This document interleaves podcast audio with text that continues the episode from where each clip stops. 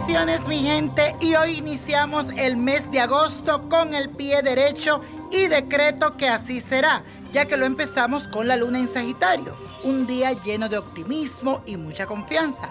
También debes de aprovecharlo porque el universo te regala una energía de abundancia y expansión. Mantén la sonrisa y la fe en ti mismo, así que puedes salir a divertirte y pasarlo bien. Y ahora sí vamos a repetir la siguiente afirmación que dice así. Tengo todo lo que le hace bien a mi vida y estoy preparado para dar y recibir lo mejor que tiene el universo para mí.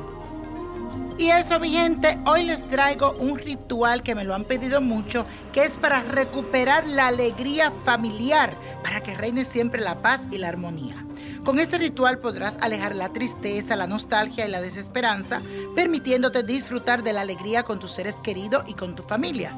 Y para ello vamos a utilizar el poder mágico de la ruda para recuperar el equilibrio psicológico dentro de tu núcleo familiar.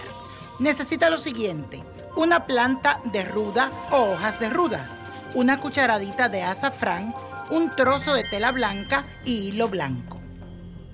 Vamos a extender la tela blanca sobre una mesa y ponen las hojas de ruda encima, la cucharita de azafrán y luego unes la punta del trozo de la tela a modo de bolsita y ciérralo con el hilo blanco.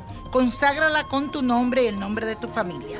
Deberás llevar contigo la bolsita todo el tránsito de Venus en cáncer para que potencie tu ritual y te proporcione la alegría junto a tus seres queridos. Y la copa de la suerte nos trae el 5, apriétalo, 21, 36, 54, no lo dejes, 66, 77 y con Dios todo y sin el nada y let it go, let it go, let it go. ¿Te gustaría tener una guía espiritual y saber más sobre el amor, el dinero, tu destino y tal vez tu futuro? No dejes pasar más tiempo. Llama ya al 1-888-567-8242 y recibe las respuestas que estás buscando.